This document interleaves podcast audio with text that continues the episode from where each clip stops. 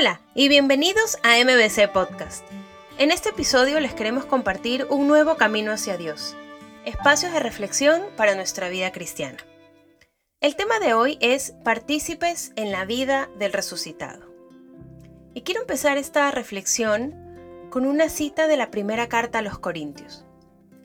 La muerte ha sido devorada en la victoria. ¿Dónde está, oh muerte, tu victoria? ¿Dónde está, oh muerte, tu aguijón? Quizás muchos de nosotros hemos escuchado un refrán popular. Todo tiene solución en esta vida menos la muerte. Mi abuelita solía decirla montón.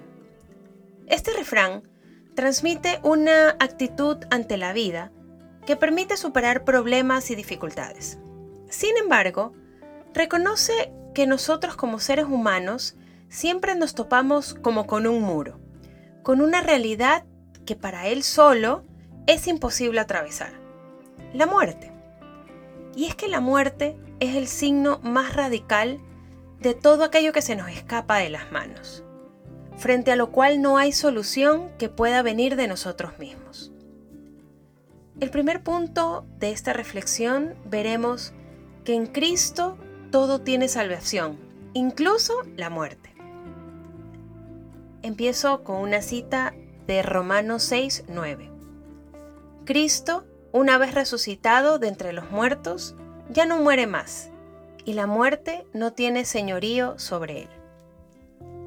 Si se dan cuenta, es un pasaje hermoso, donde brilla la buena noticia de nuestra fe. Pues en el tiempo de Pascua celebramos que para nosotros, unidos a Cristo, todo tiene solución. O más bien, es mejor decir, todo tiene salvación, incluso la muerte. En estos días, la Iglesia celebra que Cristo, el Hijo del Padre, que asumió verdaderamente todo lo humano, quiso llegar incluso hasta ese límite oscuro, frío e insoluble que es la tumba, para desde dentro de la mayor soledad humana que es el sepulcro, vencer su oscuridad con la luz de su resurrección. Esa es la esperanza que celebramos como cristianos. En Cristo todo tiene salvación, incluso la muerte. Por ello, unidos a Cristo, sabemos que no hay tristeza, dolor, angustia, no hay tumba que sea tan oscura como para no verse iluminada por la luz del resucitado. En la mañana de la resurrección recordarán a las mujeres que se preguntaban, ¿cómo haremos para entrar?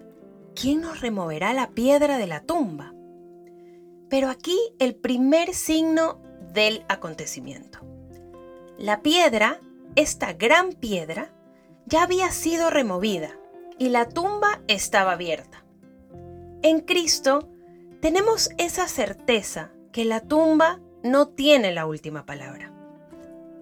La misa del día de Pascua, aquellas que celebramos el domingo de resurrección, que quizás muchos de ustedes participaron, comienza con la antífona de entrada. He resucitado y beberé siempre contigo. Has puesto tu mano sobre mí. Tu sabiduría ha sido maravillosa. Aleluya. Hermoso, ¿no? Y estas palabras, referidas al Salmo 138, son muy bellas, pues nos introducen en este diálogo intratrinitario entre el Hijo resucitado y el Padre eterno. Pues la liturgia ve en ello las primeras palabras del Hijo dirigidas al Padre después de su resurrección, después de volver de la noche de la muerte al mundo de los vivientes. La mano del Padre lo ha sostenido también esta noche. Y así, Él ha podido levantarse y resucitar.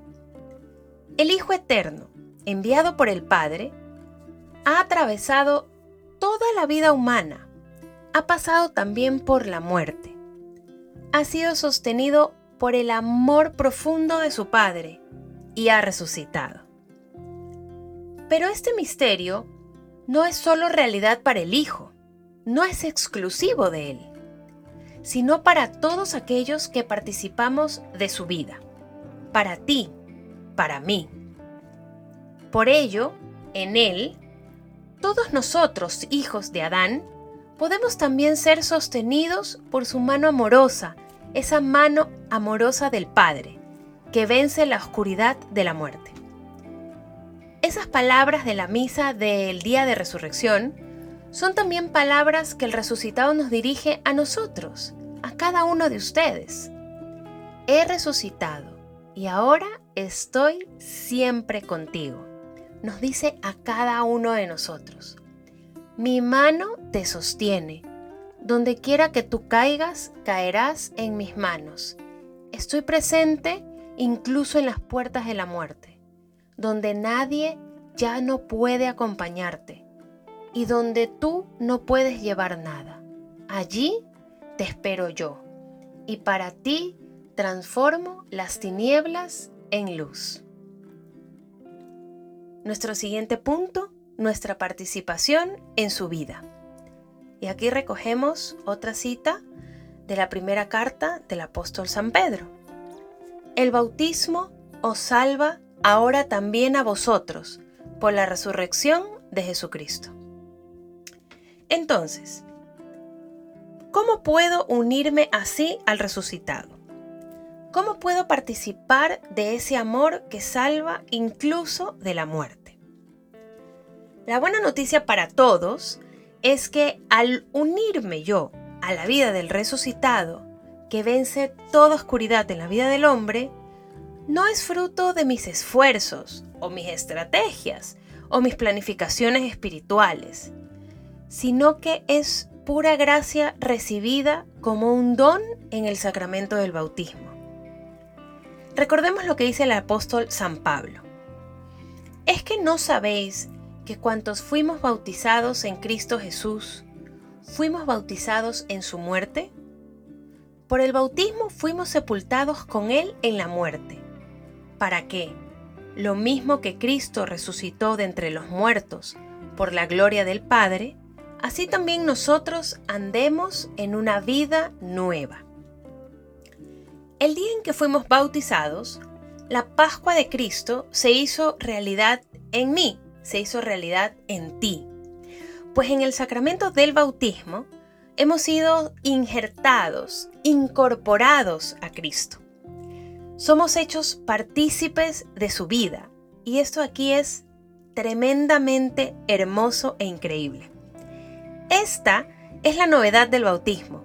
Nuestra vida pertenece a Cristo, ya no más a nosotros mismos. Pero precisamente por esto ya no estamos solos ni siquiera en la muerte, sino que estamos con aquel que vive siempre. ¿Qué significa entonces que hemos sido sepultados con Él en la muerte? Seguramente muchos de ustedes estarán preguntando. A veces nuestra idea de la muerte puede tener una simple concepción biológica. No entendemos cómo, después de la muerte de Cristo, se siga muriendo como antes. Y nos parece que a ese nivel, el biológico, con su resurrección, no ha cambiado nada. Pero la muerte es la separación de la vida, es decir, de Dios, el dador de vida. Por ello, la vida verdadera que Jesús me obtiene como gracia es la unión indisoluble con las personas divinas en el amor unión que nada, nada, y escúchenme bien, nada puede romper. Y es el amor que se sostiene incluso en el sepulcro. Así, para el bautizado unido a Cristo, la vida eterna no comienza después de la muerte, sino que comienza ya aquí, en la tierra, donde toda su existencia está injertada en el misterio de amor de la Trinidad. Como tercer punto, vivir y hacer memoria de la vida recibida. En el Evangelio de San Mateo encontramos esta cita hermosa. Vayan a Galilea y allí me verán. Por ello, la Pascua es un tiempo propicio para recordar el don recibido en el Santo Bautismo, para vivir desde él. Recordar es una palabra que tiene en sí la raíz cordis, que también es la raíz de la palabra corazón, pues recordar es volver a pasar por el corazón. Recordar el don recibido en el bautismo, ese regalo inmerecido de estar ya unidos en Cristo, en su cuerpo, por pura gracia, no es solo un acto mecánico del intelecto, sino es un volver a pasar por el corazón con la memoria afectiva aquel momento donde se inició mi vida en el Espíritu, donde fui tocado por el agua viva y la luz del mundo. Recordando las palabras del resucitado, vayan a Galilea, el Papa Francisco invitaba a este ejercicio de la memoria del bautismo. Recordemos sus palabras. Galilea es el lugar de la primera llamada, donde todo empezó. Volver allí, volver al lugar de la primera llamada. Jesús pasó por la orilla del lago mientras los pescadores estaban arreglando sus redes. Los llamó y ellos lo dejaron todo y lo siguieron. También para cada uno de nosotros hay una Galilea en el comienzo del camino con Jesús. Ir a Galilea tiene un significado bonito. Significa para nosotros redescubrir nuestro bautismo como fuente viva. Sacar energías nuevas de la raíz de nuestra fe y de nuestra experiencia cristiana. Volver a Galilea significa sobre todo volver allí, a ese punto incandescente en el que la gracia de Dios me tocó al comienzo del camino. Muy hermosa esta reflexión del Papa Francisco, ¿no? Y un fruto de este ejercicio de memoria bautismal es leer toda mi vida, con sus alegrías y sus dolores, sus penas, sus grandezas, desde el misterio pascual de Cristo, en el cual yo ya he sido introducido. Leer todos los acontecimientos de mi historia personal desde ese amor divino al cual pertenezco y del cual es indisoluble, desde la mecánica de la muerte para la vida que expresa el amor cristiano en el cual fui sumergido. Eso significó también para los discípulos del resucitado volver a Galilea, que quiere decir releer todo a partir de la cruz y de la victoria y sin miedo. No temáis. Releer todo, la predicación, los milagros, la nueva comunidad, los entusiasmos, las defecciones, hasta la traición.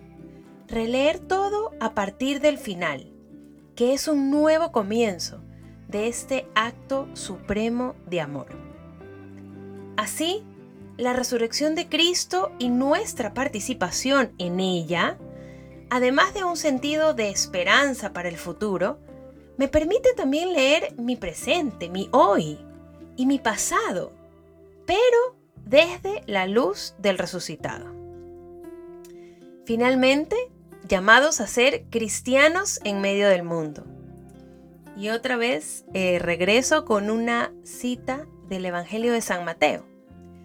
Brille vuestra luz ante los hombres de modo tal que viendo vuestras obras buenas, glorifiquen a vuestro Padre del cielo. Hacer memoria viva de la luz recibida en el bautismo es también hacer memoria de quién es cada cristiano en medio del mundo. En la liturgia de la vigilia pascual, que muchos de ustedes también deben haber participado en, en la última, es hermoso ver cómo el templo se va iluminando de a poquito, poco a poco, cuando cada uno de los fieles prende su vela desde el cirio pascual, que esa ya es la luz de Cristo. Esto es un signo muy visible de lo que es cada bautizado. Una pequeñita y humilde llama que recibiendo la luz de Cristo, acompañando y acompañado de sus hermanos, dentro de la iglesia, puede iluminar la noche de este mundo que necesita el calor del fuego y la claridad de la luz. Tampoco se enciende una lámpara para meterla debajo del celemín, sino para ponerla en el candelero, y que alumbre a todos los de la casa, dice el Señor. Él nos ha dado su luz a nosotros, su iglesia, para que la compartamos con nuestros hermanos. Incluso cuando creamos que en nuestro entorno hay situaciones muy oscuras, recordemos que la resurrección de Cristo provoca por todas partes gérmenes de luz en este nuevo mundo. Y aunque se los corte, vuelven a surgir, porque la resurrección del Señor ya ha penetrado la trama oscura de esta historia. Porque Jesús no ha resucitado en vano. No nos quedemos al margen de esa marcha de la esperanza viva. Por eso, hermano, que tengamos siempre un corazón dispuesto, un corazón abierto y un corazón dócil a recibir la luz de Cristo y que con amor la podamos compartir a cada uno de nuestros hermanos. Muchísimas gracias por acompañarnos en este camino hacia Dios, aquí en MBC Podcast. Nos encontraremos en el próximo episodio. Hasta luego.